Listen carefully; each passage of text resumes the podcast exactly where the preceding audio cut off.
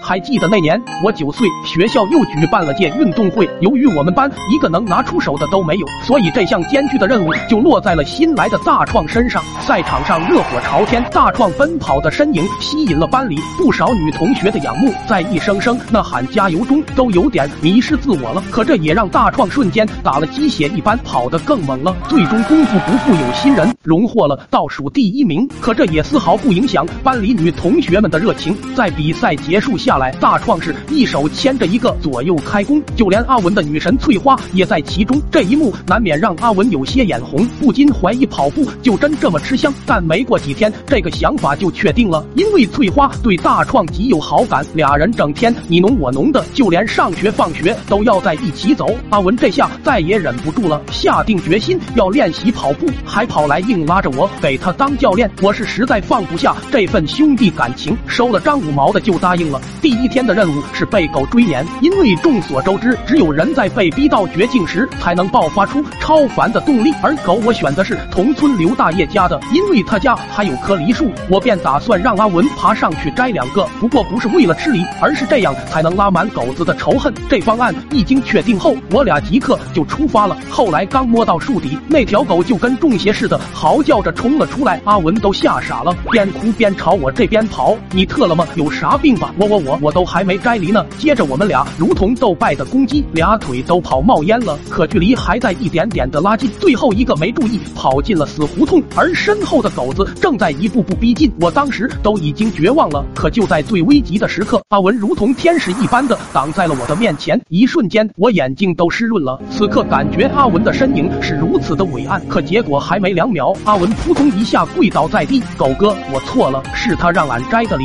我你妈！甚至连狗子都愣了一下，但接着又蹬蹬腿往前冲。在生死存亡的危急关头，阿文也豁出去了，一个前扑来了个先发制人，上去就开始咬狗子。那狗子疼得嗷嗷嗷嗷的叫了起来，撒丫子就跑远了。据说后来刘大爷还领着狗子打了一针狂人疫苗，而我对阿文也更加钦佩了。时间辗转过千，阿文的水平也是越来越高，便把大创喊到村门口，要跟他来一场巅峰对决。班里的女同学也都前来助威，我作为裁判，拿了个哨子，站在前方，各就各位，一、二，我超。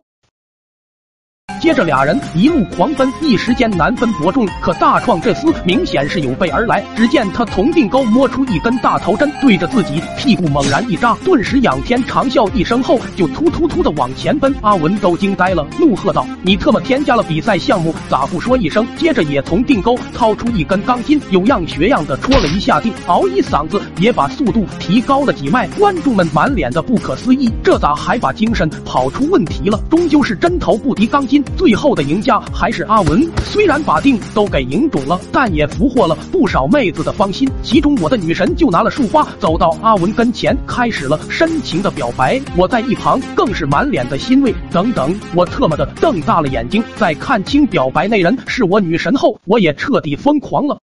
本视频纯属虚构，小朋友们可别模仿我。